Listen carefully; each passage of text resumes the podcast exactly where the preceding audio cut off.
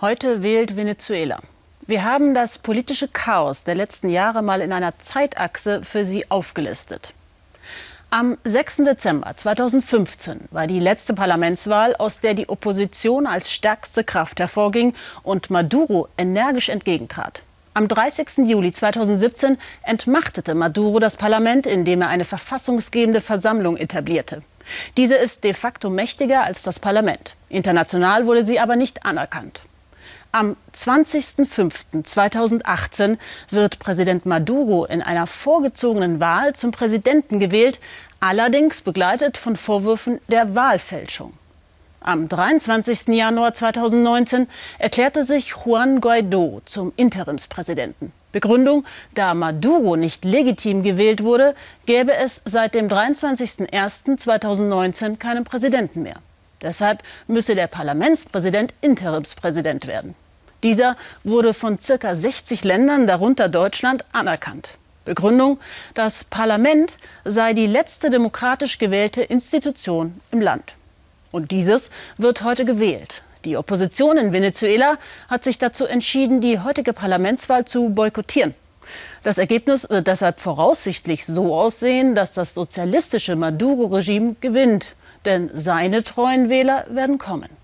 Dabei wären Reformen und neuer Wind dringend nötig für das Land. Xenia Böttcher hat sich dort umgeschaut.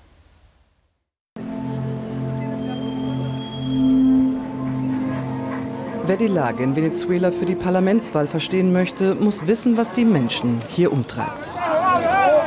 Als Hauptstadt ist natürlich Caracas am besten versorgt. Auf der anderen Seite haben sie natürlich auch hier alle Nöte, die das ganze Land hat.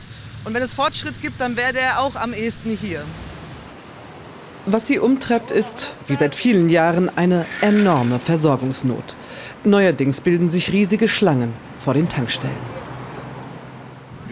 Ich komme gerade aus dem Krankenhaus und jetzt muss ich fünf Stunden anstehen, um zu tanken. Unsere Regierung taugt nichts. Und sie lassen nicht zu, dass wir unsere Meinung wirksam ausdrücken.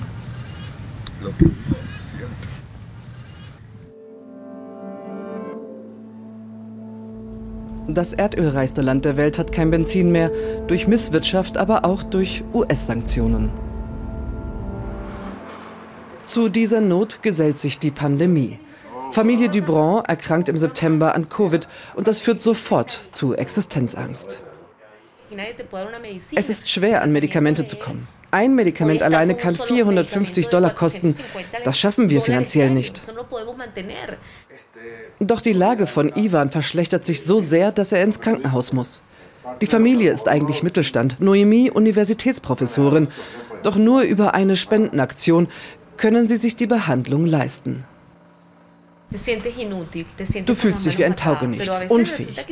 Es ist peinlich, andere Menschen um Hilfe bitten zu müssen, aber drei Dollar, fünf Dollar, alles hilft, um eine Behandlung zu finanzieren und sein Leben zu retten. Die Sehnsucht nach einem Wandel ist enorm, doch die Chancen dazu seien gering. Die autoritäre sozialistische Regierung sitze zu fest im Sattel. Sie haben alle Machtinstitutionen geraubt. Als Bürger habe ich keine Möglichkeit, mich an jemanden zu wenden und zu sagen, dass ich das nicht will, was hier passiert. Gerade mal 100 Anhänger warten auf die Rede vom einstigen Hoffnungsträger und Parlamentspräsidenten Juan Guaido. Im vergangenen Jahr waren es Hunderttausende. Doch sein Ziel, das Militär auf seine Seite zu ziehen und Neuwahlen zu erlangen, ist gescheitert. Guaido versucht Optimismus zu verbreiten, als ob er nicht auf verlorenen Posten kämpfen würde.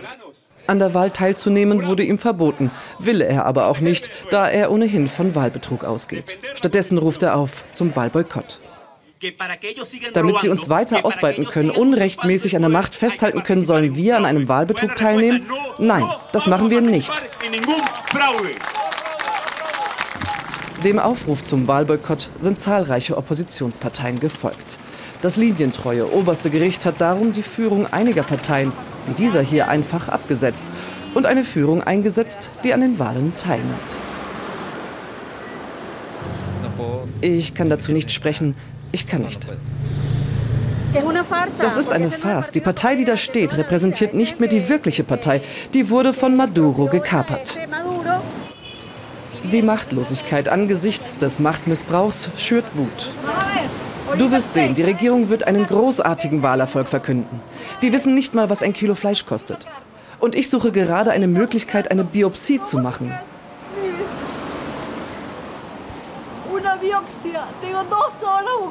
Ich suche seit zwei Stunden und finde keinen Ort, wo das möglich ist.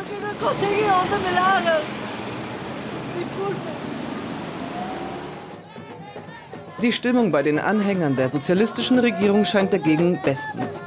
Wenn die Opposition ihr Wahlrecht nicht nutzt, macht das ihren Wahlsieg nur noch sicherer und alle relevanten Institutionen wären zurück in sozialistischen Händen.